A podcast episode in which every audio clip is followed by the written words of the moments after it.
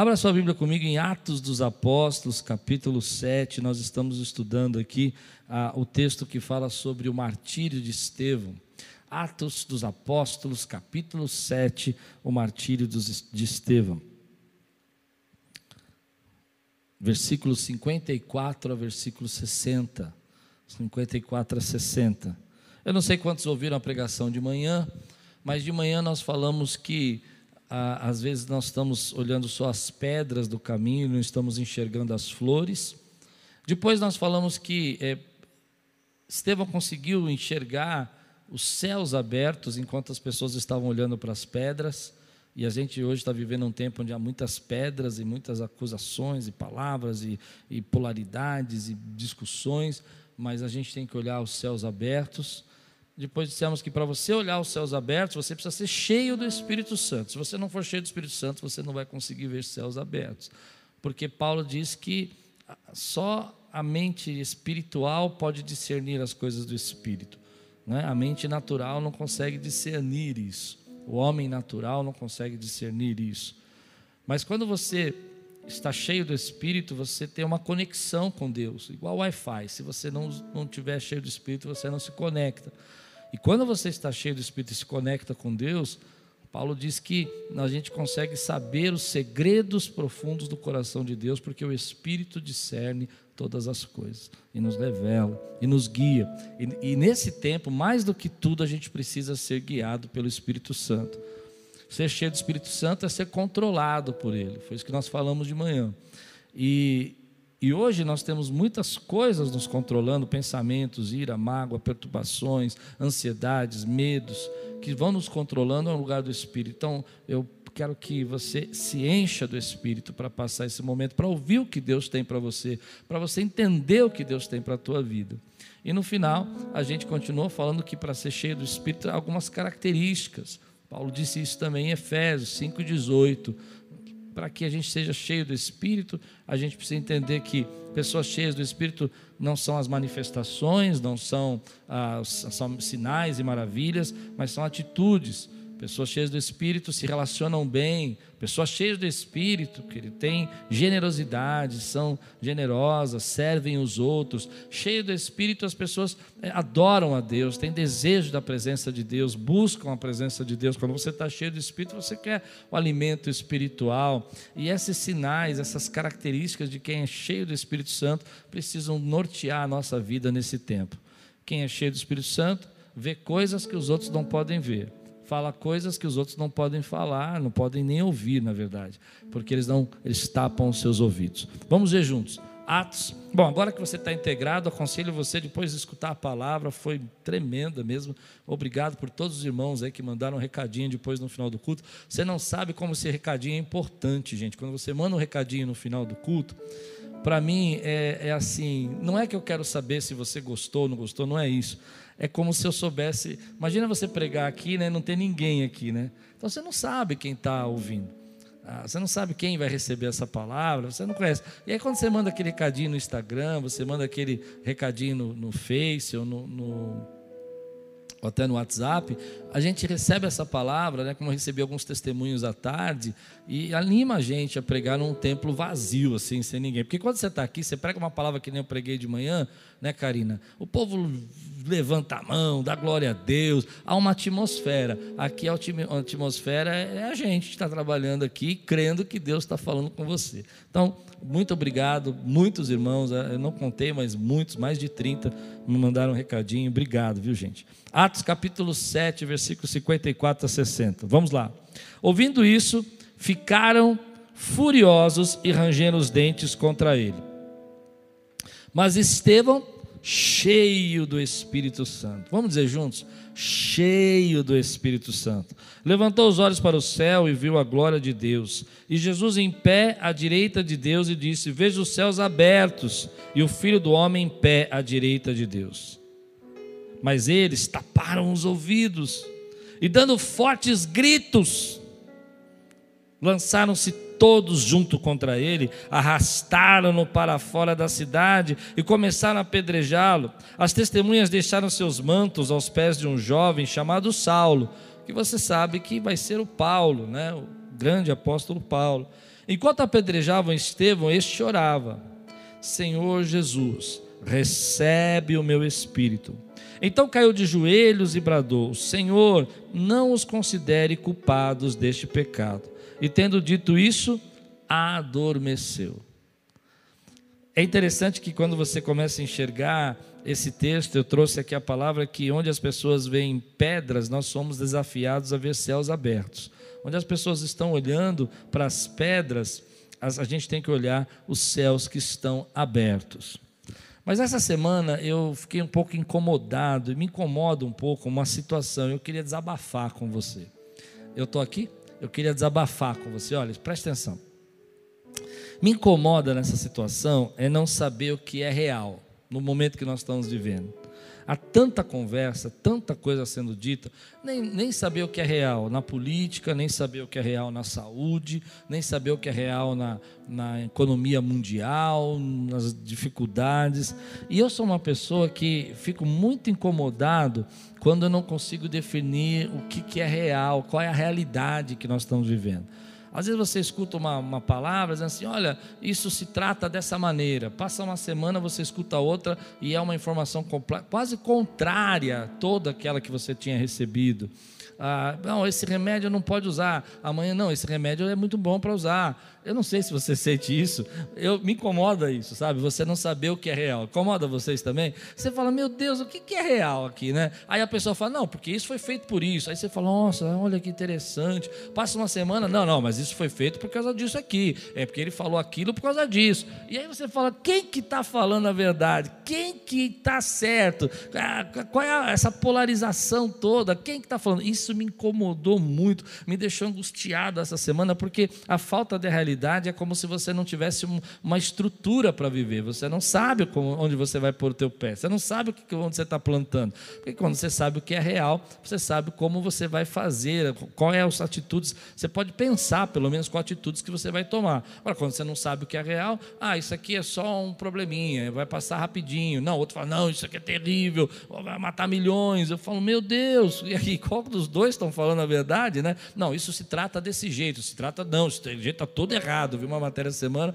dizendo que tudo que nós estamos fazendo de tratamento agora está errado. Tá? Descobriram lá na Itália que está tudo errado, que tem que fazer tudo diferente. Falo, meu Deus, aí eu não sei se é verdade, eu não posso nem divulgar isso, eu estou falando só que eu, eu não sei se é real. E eu me lembrei de uma história que todo mundo já conheceu, acho que todo mundo já, já escutou essa história na, quando era criança. E eu lembrei dessa história e acho que nós estamos vivendo esse momento, esse momento é o nosso momento. Escute que você vai entender o que isso tem a ver com a palavra.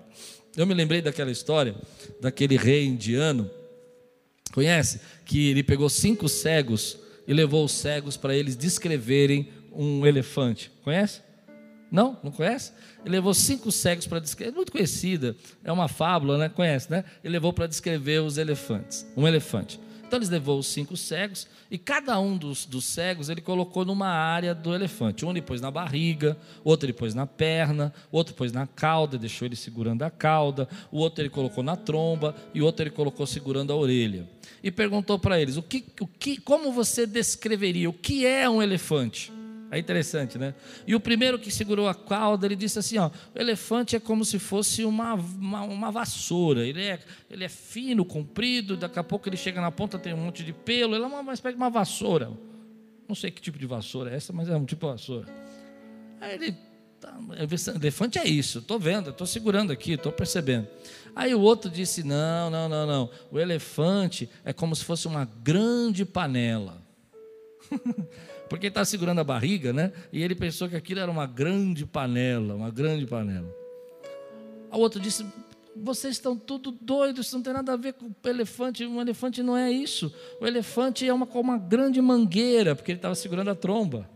E ela ainda tem uns nozinhos assim, umas, umas, umas vigas assim, umas quebradas, né?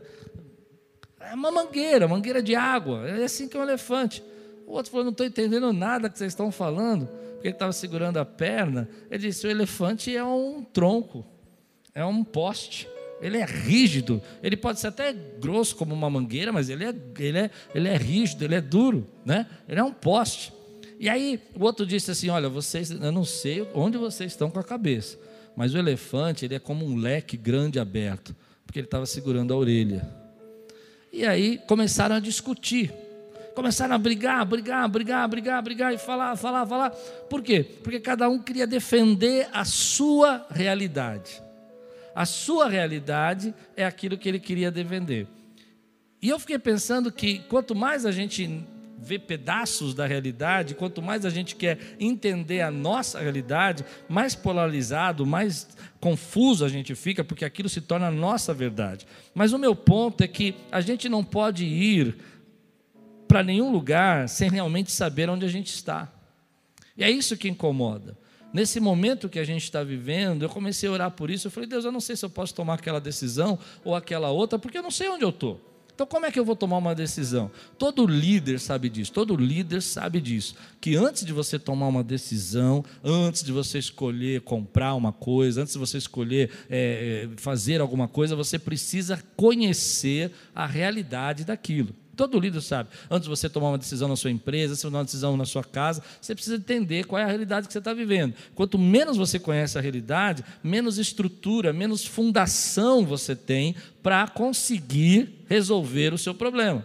Então, como a gente não conhece a realidade, a gente não consegue tomar decisão. O que é real, verdadeiramente real, por exemplo, qual é a sua realidade financeira, qual é a sua realidade é, familiar, qual é a sua realidade econômica agora, qual é a realidade da sua saúde, isso vai dar a fundação para a decisão que você vai tomar. Você vai saber porque a tomar a decisão porque você consegue enxergar as bases dessa realidade. E é isso que eu quero dizer. Hoje nós não conseguimos ver isso, porque cada um mostra uma perna, uma orelha do elefante e fala fala uma coisa para a gente. E a gente fica doido.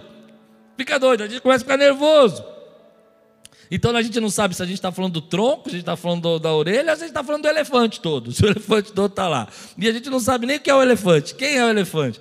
Mas você precisa entender que quanto maior for a sua compreensão, guarde essa palavra, porque ela é a base da minha mensagem, maior vai ser a fundação, e quanto maior a sua realidade, maior a sua compreensão da realidade, maior vai ser a sua fundação, e quanto maior for a sua fundação, mais alto você pode ir, mais decisões você pode tomar. Por isso é um tempo difícil, é um tempo onde que a gente não sabe as coisas, mas muitas pessoas né, estão precisando entender qual é a sua realidade. Você precisa enxergar isso. Às vezes você está ouvindo uma realidade que eles estão falando, não é a sua realidade, você está tão nervoso, tão, tão preocupado, tão irritado. Às vezes você tem uma certeza, você fala com uma defesa, você polariza, você briga, você acusa, e você acha que aquilo é a tua realidade e você está segurando só a tromba do elefante, você não conhece nem todo o resto, e você está vivendo nisso.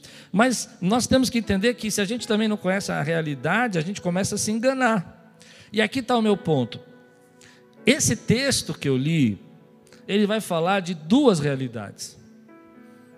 Duas realidades. Ah, não sei se você está entendendo o que eu estou pregando. A realidade de Estevão e a realidade das pessoas que apedrejavam Estevão. Eram duas realidades. E isso fala muito comigo.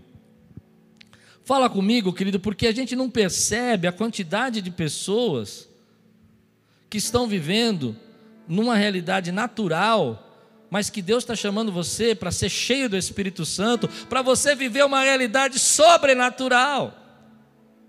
E aí a gente tem uma barreira para quebrar aqui, nós vamos quebrar essa barreira agora em nome de Jesus. Porque você precisa entender que há uma realidade natural, mas há uma realidade sobrenatural. Então vamos pensar nesse texto. Vou ficar de pé aqui, vamos pensar. Olha, olha que coisa tremenda. Enquanto a realidade deles era tapar os ouvidos para não ouvir o que, o que Estevão estava revelando para eles, a realidade de Estevão era ver céus abertos e enxergar aquilo que eles não podiam enxergar.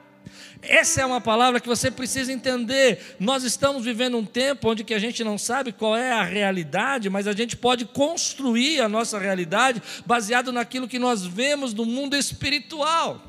O mundo espiritual para nós é real e a gente precisa entender esse mundo. Como cristãos fomos chamados, e isso é difícil de pregar, me ajuda, Senhor, porque como cristão nós fomos chamados para construir a nossa vida numa realidade diferente. Enquanto as pessoas estão dizendo, não, você precisa se preocupar, a nossa realidade é dê e Deus te devolverá. Enquanto as pessoas estão dizendo, não, você precisa entender, olha, vai ser terrível. Deus está dizendo, eu tenho os céus abertos e continuo sentado no trono e estou de pé. Jesus está de pé do lado do, do nosso Deus poderoso e intercede por nós com gemidos inexprimíveis. Nós temos que construir a nossa realidade. Estevão estava tão embasado numa outra realidade que enquanto eles estavam procurando pedras, ele via céus abertos. Enquanto eles estavam matando, ele orava por eles para dizer: Senhor, não, não condene-os por esse pecado. Enquanto eles estavam não entendendo o que tinham feito, ele vinha descrevendo no capítulo 6 uma pregação tremenda sobre a salvação, sobre a restauração de Deus, sobre Deus rompendo. Se você escutou a palavra da manhã, você vai entender o vírus que nos mata, o vírus que nos corrói, que não é esse vírus, é um vírus muito invisível, que microscópio não vê, mas que está destruindo a gente, a família, que é o eu, a idolatria humana. Então, nós, como cristãos, somos chamados por Deus para construir a nossa vida numa realidade espiritual. E aquilo que eu enxergo, aquilo que eu vejo, aquilo que eu percebo na minha vida, é aquilo que se torna real para mim. Se eu não percebo essa realidade, não consigo construir minha vida. Então agora eu fiquei confuso. Você vai entender porque um dia Deus mudou a sua percepção. Não, acho que não deu para entender o que eu estou dizendo. Deu para entender isso?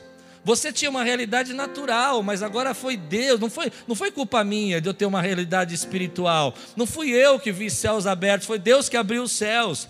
Meu irmão, ele mudou a sua percepção da sua vida, ele mudou a percepção, querido, daquilo que você enxergava como verdade. Aquilo que era verdade absoluta, você só enxergava a pata do elefante, agora você vê o elefante inteiro, porque ele mudou a sua percepção e fez você enxergar aquilo que você não via, e você enxergando aquilo que você não via, você viu uma realidade que você não tinha. Ele chamou a existência por meio de milagres, por meio de respostas. Antes, você precisa entender, Deus é maravilhoso, ele chama a nossa atenção para entender uma uma percepção daquilo que a gente não conseguia entender, para ver uma realidade que a gente não pode ver. Aquilo que não existia, ele chama a existência, o mar que abre, as muralhas que caem, o gigante que é derrubado, é uma realidade que eu não consigo descrever humana.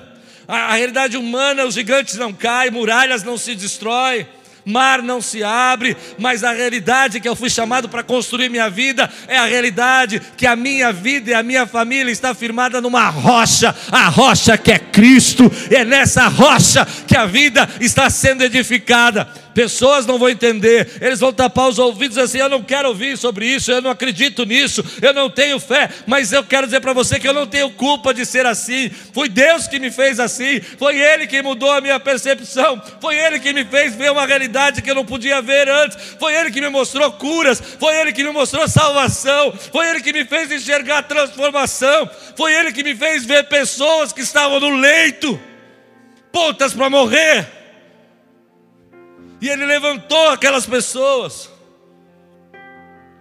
E sabe o que ele, por que ele faz? Sabe por que ele faz? Sabe por que um dia ele te curou? Sabe por que um dia ele trouxe respostas? Eu estava eu tava pensando nisso. Ele faz isso para mudar a nossa percepção, para que a gente possa construir uma vida numa realidade espiritual, ele é maravilhoso. Ele diz assim: Filho, você precisa enxergar aquilo que você não vê, você precisa conhecer a verdade para construir sua vida numa fundação melhor. Você está construindo a sua casa na areia, está colocando ali seus fundamentos numa areia. Isso não vai, não vai ajudar você a passar pelo vento. O vento vai vir, mas se a sua casa estiver na rocha, não vai levar a sua casa. E aí ele começa a mudar a nossa percepção. Eu me lembro, eu me lembro muito bem disso na minha vida. Você se lembra disso na sua vida, quando Deus mudou a sua percepção? Se lembram disso? Eu me lembro uma vez, eu, eu era uma pessoa que não acreditava muito em milagres, não acreditava no sobrenatural de Deus. Aliás, Deus começou a mudar minha percepção logo de criança. Logo de criança. Quando criança, meus pais tiveram grandes problemas, não podiam cuidar de mim. E eu me lembro de, eu sei que isso parece loucura, de imaginar uma pessoa sentada do meu lado num, num parque público, um monte de gente ali escondida, fumando, fazendo. E eu ficava ali a tarde toda esperando meu irmão voltar para casa. E eu ficava conversando com aquela pessoa e ela ia me instruindo. Eu fico pensando, quem sou eu? Eu não sou ninguém, mas é porque Deus quer mudar a percepção. Ele quer mudar a sua realidade. Para mudar a sua realidade, ele precisa mudar a sua visão. Para mudar a sua realidade, você precisa conhecer a verdade. Então Deus vai nos chamando a atenção. Deixa eu ir fundo nisso, posso ir fundo? Ele vai nos chamando a atenção. As pessoas dizem: não, mas não há milagre. Você um dia ora e vê milagre, você fala: meu Deus, o que foi isso? Aquilo que não é real se torna real, aquilo que não era sua realidade vira realidade agora. Você não constrói mais a sua vida. As pessoas dizem para você, eu me lembro muito bem nisso, eu me lembro muito bem que a minha fé não era grande nessa questão financeira, eu tinha muitos problemas em acreditar que Deus poderia suprir, que Deus poderia enviar recursos que dois para mim era dois mais dois é quatro e acabou, não tem discussão, tem ou não tem, não conhecia a multiplicação, e é isso que é tremendo. Por que, que Deus faz a multiplicação? Para Ele mudar a sua percepção. Eu sou o Deus da multiplicação, para mudar a visão que você tem. Mas multiplicação não é real, pastor, é real, é real porque Ele opera, é real porque Ele fez na sua vida, é real porque você não consegue explicar, mas você viveu. Não, pastor, você não está entendendo. O buraco que eu tenho aqui ninguém me tira. Essa é a sua realidade. Mas a realidade espiritual, querido, é que Deus é poderoso para tirar você de qualquer buraco. E eu quero dizer que não fui eu que me fiz assim. Eu não sou culpado de ser assim. Você não é culpado de enxergar essa realidade. Na verdade, foi Deus que nos chamou a atenção. Foi Ele que não deixou a sarça parar de queimar. Foi Ele que abriu o mar para você saber que Ele é o poderoso Deus que criou os céus e a terra. Foi Ele, querido, que fez a tempestade parar para que você entenda que Ele está sobre todos, sobre tudo. Isso mudou a minha percepção.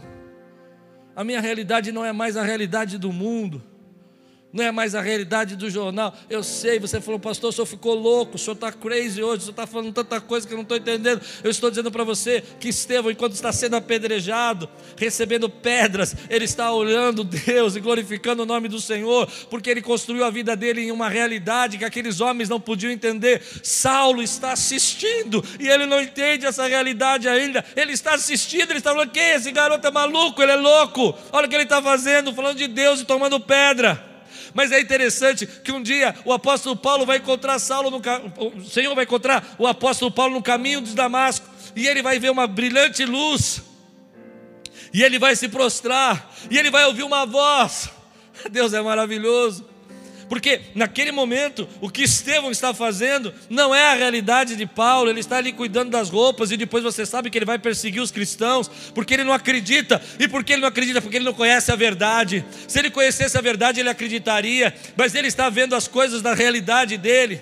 Então ele começa a enxergar aquilo. Eu não sei se você está entendendo o que eu estou pregando. E ele vai aceitar aquelas roupas, ele vai assistir aquilo, ele não vai falar nada. Mas lá na frente ele vai ter um, um encontro com Jesus no caminho de Damasco, e ele vai ouvir a voz falando para ele: Saulo, Saulo, por que me persegue? Mais uma vez, o Deus sobrenatural vai mudar a realidade, porque ele vai conhecer a verdade, e conhecendo a verdade, ele vai enxergar uma, uma vida, uma perspectiva que ele não podia ver antes, e aquele que estava cuidando e sendo perseguidor vai se tornar agora o pregador, porque ele conheceu a verdade. Você só pode saber o que é real quando você conhece o que é verdadeiro. É por isso que a gente está confuso, porque a gente não sabe o que é verdade. Quando a gente conhece o que é verdadeiro, a gente sabe o que é real. Mas aí eu fiquei pensando nisso, Senhor, eu não consigo entender, porque o Senhor mudou minha perspectiva, mas as pessoas não vão entender. Eu não sou mais guiado só por informações de jornal, eu sou guiado pela conexão que eu tenho com o Espírito Santo. Você não é só guiado por aquilo que as pessoas falam, você é guiado por aquilo que o Espírito Santo fala no seu coração. Por isso eu falei de manhã, precisamos ser cheios, precisamos estar conectados. Mas é interessante isso, porque eu comecei a pensar nisso. Eu falei, Senhor, eu não sei o que é verdade, eu não sei se esse homem está falando a verdade, ou se aquele homem na política está falando a verdade, eu não sei se aquele outro homem da política está falando a verdade, ou aquele meu amigo da política está falando a verdade, eu não sei o que é verdade, eu não sei, Senhor, se essa doença é isso, se ela é só uma gripe, se ela é aquilo, eu não sei qual é a verdade. E o Senhor respondeu para mim assim: você sabe a verdade. Porque eu já disse a você: se você conhecer a verdade, a verdade vos libertará. Sabe por quê? Porque a verdade não é uma informação, a verdade é uma pessoa. Nós estamos tentando formar a nossa vida, edificar a nossa casa sobre informações. A gente tem que formar a nossa vida, edificar a nossa casa, fazer a nossa vida crescer sobre uma pessoa. Ela é a verdade. Nada vai acontecer na sua vida, nenhum fio da sua cabeça cai se não for da vontade do Senhor, porque Ele disse: Eu creio. A verdade é uma pessoa. A Bíblia diz, querido, que o Senhor tem contado os nossos dias e sabe como a nossa vida termina. Essa é a verdade, porque a verdade é uma pessoa. A palavra de Deus fala que Ele intercede por mim e por você, essa é a verdade. Porque a verdade é uma pessoa, a verdade é Jesus. É simples assim. A verdade é Jesus. A verdade é o que Deus tem de planos para a nossa vida, a verdade tem, é o que Deus planeja para a nossa vida. Então, nós somos desafiados a construir a nossa vida numa realidade que as pessoas não podem entender e para construir essa, essa vida nessa realidade, a nossa perspectiva foi alterada por milagres, por respostas, por ouvir a voz de Deus, por intimidade, por quebrantamento, por acesso, por acesso à presença dEle, ou você tem acesso à presença dEle que as pessoas não conseguem entender. Elas falam: Isso aí é loucura, Deus não, não fala. Não, Deus fala. Eu sei, eu sei, hoje eu estou. Eu estou cheio do poder da vigília aqui. Deus fala. A pessoa fala, não, não, mas pastor, só está. Eh, aliás, tem uma situação interessante na vigília. Testemunho do Lakers. O Lakers estava falando que levaram ele, um amigo que era uma pessoa terrível. E ali terminaram com a vida daquele amigo que era uma pessoa terrível. E ele estava do lado, ele era o próximo. Lembra? E quando viraram para ele assim, aquela pessoa ia terminar com a vida dele, ele não era cristão ainda. A outra pessoa colocou a mão no braço e disse assim: Ei, você não está vendo a luz que está nele? Eu fico imaginando que luz. Sabe por quê? Porque aquela pessoa está vendo uma perspectiva que os outros não conseguem ver, está vendo uma verdade que os outros não conseguem ver, está enxergando uma realidade que os outros não conseguem enxergar. E aí Deus alterou a nossa perspectiva, querido. Ele alterou, a partir daquele momento você fala, oh, Deus intervém. A partir daquele momento você fala, Deus tem um propósito na minha vida, não é? Você não consegue ser mais o mesmo. Você não consegue mais pensar. Então, enquanto aquelas pedras estão vindo, a realidade de Estevão é uma, mas a, a verdade daqueles homens, naqueles homens é outra. Mas aqui está o centro do que eu quero dizer para você, querido. Construa a sua vida naquilo que Deus já chamou a sua atenção.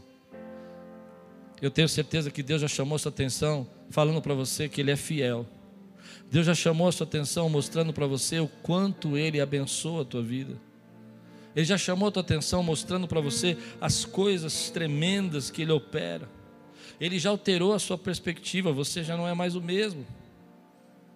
Você não é mais o mesmo.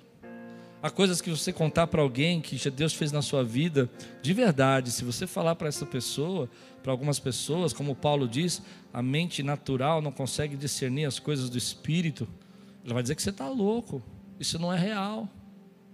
Isso não é real, isso, aconte... isso foi uma coincidência. Você está se baseando em, em fatos que não são verdadeiros. Mas quem sabe? Quem sabe? Há tanta coisa que o homem não descobriu ainda, que está descobrindo agora. Há tanta coisa que a gente achava impossível. Voar era impossível, não é? Entender as coisas da maneira como nós entendemos, conhecer a ciência que nós conhecemos, e quanto mais a gente tem para descobrir que o homem natural não sabe, mas que Deus já preparou para nós. Então, querido, o meu desafio hoje é que você construa a sua casa na verdade, e a verdade é Cristo. Cristo é a rocha que precisa ser edificada a tua vida. Enche-se do Espírito Santo, faça-se cheio do Espírito Santo, faça-se cheio da presença de Deus, faça-se cheio da graça de Deus, para que Ele possa trazer os os conhecimentos que são no coração de Deus a seu respeito. Faça-se cheio. Chame aquilo que é a existência, aquilo que não existe, diz a palavra de Deus, e essa é a nossa realidade. Às vezes nós não percebemos o quanto Deus já alterou a minha percepção. Quanto Deus já alterou a minha percepção. E aí vem a pergunta que eu quero fazer para você e para mim: Qual é a sua realidade? Para você saber aonde você está construindo a sua vida. natural ou sobrenatural. Isso é difícil a gente quebrar essa chave. Eu falei do vírus de, de manhã e o vírus não deixa a gente quebrar essa chave. Muita gente não consegue entender que esse texto, Estevão ser o primeiro mártir, não foi uma derrota. Para muita gente isso é uma derrota. Como Deus não livrou Estevão, mas não foi uma derrota. Eu acredito que esse momento fez parte da história do apóstolo Paulo, fez parte da jornada dele. O exemplo desse homem, o exemplo de Estevão. Então, qual é a, a realidade que eu estou construindo? É na do Espírito Santo, é na presença de Deus. Eu não estou dizendo que nós somos alienados, que a gente não sabe o que é pedra, que a gente não sabe o que é pedrejamento, que a gente não sabe o que é vírus, a gente não sabe o que é problema. Eu não estou dizendo isso. O que eu estou dizendo para você, que a nossa realidade é a realidade sobrenatural. É nisso que você vai construir a sua vida, é nisso que você vai restaurar a sua casa, é nisso que você vai restaurar a sua empresa, é nisso. É tão interessante isso que a Bíblia fala em João capítulo 1, versículo 14 Aquele que é a palavra tornou-se carne e viveu entre nós, andou entre nós. Vimos a sua glória. A percepção daqueles apóstolos mudou, porque nós vimos a sua glória, como do unigênito vindo do Pai, cheio da graça e da verdade. Olha que interessante. Ele era a palavra ele habitou entre nós, se fez carne, e a gente viu a glória. E porque a gente viu a glória do unigênito, a gente entende que ele era cheio da graça e da verdade. Então a minha vida mudou. Eu não sou guiado por vista, sou guiado pela fé. Eu não estou preocupado só com as notícias, eu estou preocupado com o que Deus quer fazer nesse tempo. São duas realidades. Isso confunde a nossa vida. Você tem que viver na realidade natural, mas você também tem que ser guiado pela realidade sobrenatural. Você tem que caminhar na sua vida, mas você tem que entender que Deus tem algo novo para você. Não são as suas decisões. Ah, eu vou fazer isso porque isso é o que eu acho que é o melhor que eu posso fazer. Pare, ore, dobre seu joelho. Entenda que tem céus abertos para você. Tem céus abertos mas eu tomei essa decisão e, e as pessoas acham que eu não deveria ter feito isso. Siga aquilo que o Espírito Santo fala no seu coração. Siga a impressão que Deus está colocando dentro de você. Porque as pessoas naturais não podem entender a sua decisão espiritual. Às vezes você está num lugar eu não sei se você já viveu isso, mas você está num lugar e você sente a vontade de entregar uma oferta, entregar um seu sapato, uma blusa para alguém, e aí você fica incomodado, você fala, não, vou começar a lutar. Às vezes é uma blusa até que não vale nada, mas você começa a falar, ah, não, mas como é que eu vou fazer? Não sei o quê. E começa, não, mas a pessoa reclamar. É uma luta entre a carne e o espírito, né? Mas aí você obedece, você, porque você é cheio do Espírito Santo, você se submete. E aí você entrega, alguém vem para você na mesma hora e fala assim: Meu Deus, você fez isso, eu não acredito que você fez. Eu não acredito que você entregou aquilo. Olha, eu gostava tanto. E a pessoa não entende que você fez aquilo, não porque você só queria, você fez aquilo porque você enxerga algo que as pessoas não conseguem enxergar, porque você tem uma percepção da realidade que as pessoas não conseguem ter, porque você está cheio do Espírito Santo. Quando a nossa vida está cheia do Espírito Santo, nós começamos a enxergar isso.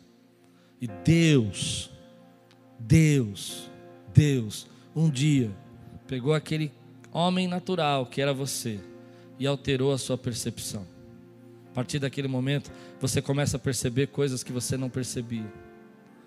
É interessante quando você entra num lugar assim que você percebe que aquele lugar está pesado, está carregado, está opresso, está difícil e você começa a ter uma percepção espiritual daquele lugar, e você não sabe, você fala, não, isso é coisa da minha cabeça, isso é coisa que eu não, né?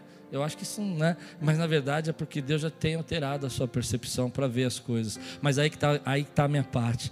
Então, enquanto as pessoas estão vendo pedras, e essa é a realidade dela você está vendo os céus abertos, porque você vive uma outra realidade, onde as pessoas estão se sentindo sozinhas, estão sentindo que elas têm que resolver tudo, que a vida delas está na mão de homens, você sabe que a sua vida está na mão do Senhor Todo-Poderoso. Quando as pessoas falam, olha, não tem saída, você sabe que Deus já fez milagres muito maiores, que Deus já curou, que Deus já operou, que Deus já fez respostas maiores, Deus já restaurou. Essa é a percepção. Então você dobra o teu joelho, cheio do Espírito Santo, e começa a dizer: Senhor, eu preciso, eu preciso, eu preciso, eu preciso, eu preciso do teu milagre, eu preciso da tua glória. Me dá sabedoria, me dá estratégia, me dá plano, me dá saída. Eu vou viver, porque eu sei que quando eu estou cheio do Espírito, eu sou controlado pelo Senhor e eu posso ter uma palavra profética, eu posso ter uma visão profética, eu posso ter ouvidos proféticos para ouvir. O texto que eu li de, de, de manhã dizia o seguinte: quem tem o Espírito, perdão, quem não tem o Espírito, não aceita as coisas que vêm do Espírito de Deus, pois lhes são loucura, e não é capaz de entendê-la, porque elas são discernidas espiritualmente. Querido, há muita coisa aqui que eu falei, que se você não tem o Espírito vai ser loucura. Mas eu vou lhe perguntar para você: você crê que a Bíblia diz é a verdade? Você crê que Deus é o mesmo ontem, hoje, eternamente? Você crê que Ele abre mar? Você crê que Ele derruba muralhas? Essas são coisas que as pessoas não vão entender, mas você vai entender, e é sobre essas coisas, com a sua perspectiva alterada pela realidade espiritual, que você vai construir nesse tempo de crise. Eu estou ensinando algo para você que é muito importante. A chave agora é entender que quando você é um homem espiritual, você não precisa se apegar, você não precisa se preocupar, porque você sabe que Deus sustenta você. Certa vez Jesus disse assim: Olha, não andeis ansiosos por coisa alguma. Como não vou andar ansioso, Cláudio? Foi Jesus que disse.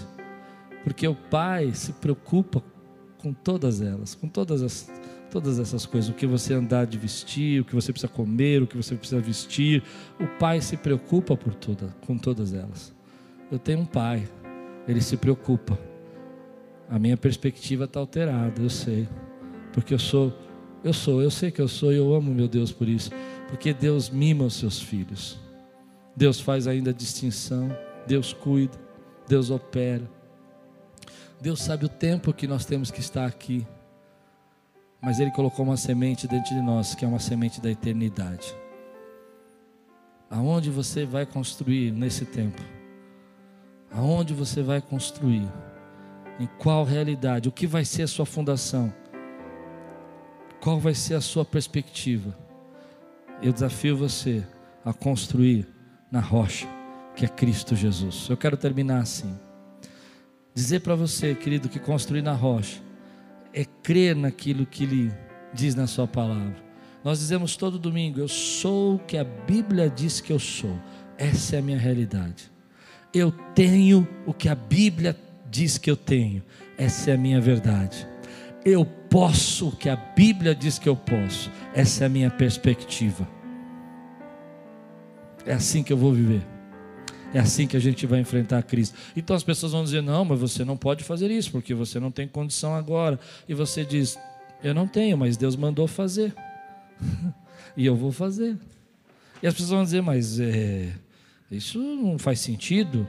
Você precisa ser racional. Eu entendo, eu preciso conhecer a realidade, mas eu também preciso conhecer minha realidade espiritual, porque é sobre ela que a minha vida está formada. Nunca foi fácil, nunca foi fácil, nunca foi fácil. Pastorear nunca foi fácil. E quem quiser pastorear pelo braço, vai se acabar nesse processo. Mas se você quiser pastorear sem apego, se você deixar Jesus matar o vírus, o vírus que eu falei de manhã, do ego, do eu, deixa ele matar. Dá o lugar para ele. Deixa ele sentar no trono. Deixa ele sentar no trono que está no teu coração. Deixa Ele alterar a sua perspectiva. Deixa Ele mostrar que Ele pode fazer coisas sobrenaturais. Então vem a graça de Deus. Então vem a graça de Deus. É quando você diz: Olha, eu me rendo. Eu entrego ao Senhor o meu espírito. Eu me rendo. Eu não sei como vou fazer. Eu não sei como Deus vai fazer. Eu me lembro que meu pai falava muito isso para mim: Filho, quando você orar, não dá ideia para Deus. Eu achava muito legal isso. A gente quer dar ideia para Deus. Eu era muito assim. Meu pai falava: não dá ideia para Deus, porque toda vez que você dá ideia para Deus, você se arrebenta. E ele dizia o seguinte: Deus é muito mais criativo do que você. Quando você dá ideia, você está limitando aquilo que Deus pode fazer. Mas quando você diz, Senhor, eu não sei, mas eu sei que tu podes. Eu não vejo, mas eu sei que o Senhor vê. Meu querido, eu vou dizer uma coisa para você: Deus já criou a cura desse vírus, Ele já sabe onde ela está. Você crê nisso? Amém.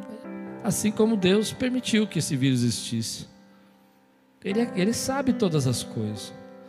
Eu não vi, eu não sei. Talvez a humanidade nem saiba ainda, mas Ele sabe. Ele sabe. Então, querido, meu pai falava assim: não dá ideia, deixe Deus fazer. E aí Deus me levava por caminhos que não fazia sentido nenhum na minha cabeça. Eu falava, meu Deus, isso aqui vai me levar a quilômetros de distância. Mas na verdade, Deus estava cada vez mais se aproximando do propósito que Ele tem para as nossas vidas. Você recebe essa palavra hoje?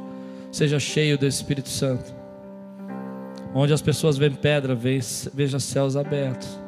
Onde as pessoas estão construindo a realidade segundo a perspectiva dela. Deixe Deus alterar a sua perspectiva com verdades, com milagres. Milagres alteram a minha perspectiva. Eu vou dizer para você, eu sou uma pessoa alterada Alterado em que sentido? Não consigo ver mais as coisas de forma natural, porque vi tantos milagres que alteraram a minha perspectiva. Tenho centenas deles na minha história, centenas deles. Se você quiser milagres financeiros, a gente conta para você. Se você quiser milagres na família, eu conto para você. Se você quiser milagre na vida de filhos, eu conto para você. Ah, milagres como libertação, como o Lakers contou na vigília nossa perspectiva é uma perspectiva. Por isso que as pessoas não entendem a gente. Elas falam, mas você está maluco? Não, eu não estou maluco. A minha visão não é guiada por vista, é guiada por fé. Você crê nisso? Você recebe essa palavra? Então a culpa é do Senhor, não é minha que alterou a minha perspectiva. Muita gente fala, eu vou, eu vou falar isso, eu não ia falar não, mas eu vou falar. Muita gente fala de coisas que não tem experiência. Eu tenho visto, cuidado, igreja, cuidado, irmão. Hoje é tempo de live, você vai ouvir muita live, muita pregação, é bênção. Mas cuidado, tem pessoas que não têm intimidade, porque não tem intimidade, não tem experiência, e porque não tem experiência, a visão não é alterada. A visão é só da realidade natural. Você tem experiência, e a sua experiência com Deus é baseada em resposta talvez em grandes milagres, em grandes livramentos, em um momento que você orou e fez aquela oração simples e na mesma hora Deus respondeu. Então, essas pessoas que não têm essa experiência, elas vão entender as coisas pela letra, mas é você que tem a experiência, viveu a sarça que não queima, e você fala, por que, que essa sarça não queima? Se você viveu o mar que abre, a pessoa fala, não, por que, que esse mar abriu? Essa experiência alterou a sua perspectiva. E você está ouvindo pessoas que não têm essa experiência. Elas não têm. Eu gosto de ouvir muitos pregadores, mas eu gosto de ouvir pregadores que falam de experiências espirituais. Entende o que eu quero dizer? Eu não estou dizendo de, de fazer barulho, eu estou dizendo experiência com Deus, intimidade com Deus, cheios do Espírito Santo, e eles começam a viver. Eu me lembro uma vez, ouvindo um pastor nos Estados Unidos pregando, e ele disse: uma igreja fantástica, enorme, mais de 40 mil pessoas. E ele disse assim: Olha, eu estou muito preocupado com os presidiários. Eu falei: Como é que é? Imagina um cara com um congresso de 10 mil pessoas, uma igreja de 40 mil, estou preocupado com o presidiário. Aí ele começou a começar a dar um relatório sobre a quantidade de presidiários que existia. E ele disse: Eu já pensei o que eu vou fazer.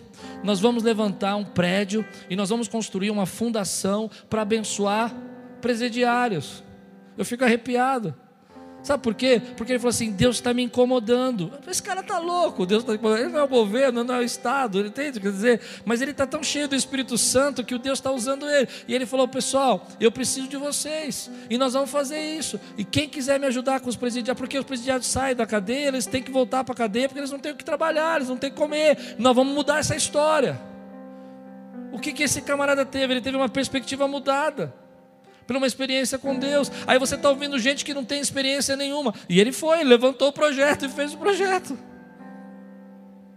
Fez o projeto. Uma outra vez, ouvindo ele falar, ele falou assim: Olha, os nossos jovens estão saindo da igreja, nós vamos fazer um negócio diferente. Ele construiu um prédio como se fosse um, uma Disney dentro da igreja, com pregação, com multimídia, com não sei o quê, para 15 mil jovens. Ele falou: Nós vamos ter 15 mil jovens.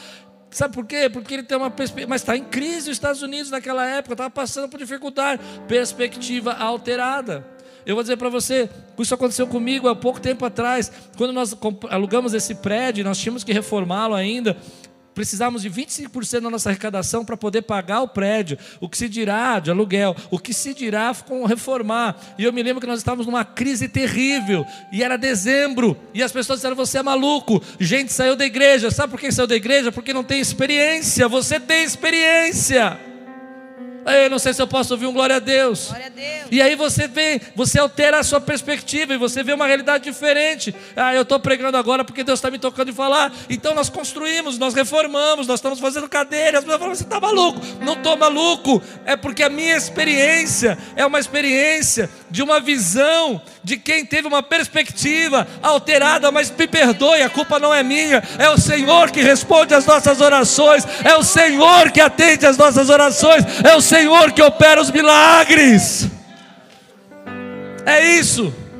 Então eu estava um dia no hospital, internado, uma coisa terrível. Eu sabia, irmão, se você crê, amém. Se você não crê, recebe essa palavra. Talvez você vai tapar os ouvidos. Eu sabia que aquilo era um negócio de morte. Fazia 30 dias que eu estava lutando com o espírito de morte. Eu sabia. Eu sabia porque um dia nós estávamos aqui na campanha de janeiro e um pastor estava pregando ele começou a falar de uma enfermidade. E na mesma hora que ele falou daquela enfermidade, eu vi uma voz falando comigo assim: Eu vou ouvir sobre a sua vida. E eu me lembro que eu saí aqui, fui ao banheiro, encontrei um irmão da nossa igreja e falei: Põe a sua mão, que eu sei que ele é profeta. falei: Põe a tua mão aqui na minha barriga e repreende, porque eu recebi uma seta. E nós repreendemos. Começou a passar um tempo. Fomos para a África, eu voltei da África, voltei com um sentimento, uma situação esquisita. Mas eu estava no hospital, internado, ninguém acha, exame. E de repente a igreja do Senhor começa a orar numa live para mim, um culto ao vivo. E eu estou assistindo o culto. E o pastor fala assim: vamos orar pelo pastor Klaus, porque Deus vai curá-lo. Eu nunca vi ele ficar assim. E de repente essa igreja começa a orar e eu começo a sentir um calor dentro de mim, assim, esse calor que eu creio que você vai sentir agora na tua vida, esse calor que eu creio que você vai receber na sua casa agora. E então eu comecei a receber aquele calor, mas era internet. Eu falei, meu Deus, é culto ao vivo, eu não estou nem na igreja. E de repente eu senti que algo fez assim. Uh, saiu de mim, saiu. No dia seguinte eu estava em alta. Aí eu falo para você, mas isso não é real, é real.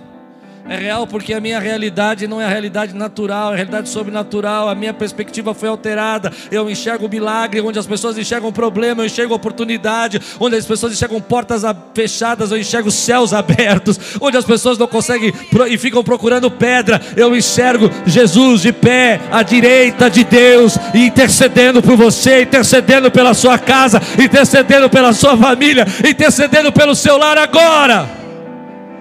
Mas o tempo todo, escute, escute, escute. O tempo todo vai ter alguém querendo você trazer para outra realidade. Ela existe. Ela está aí. Ela existe. Ela existe.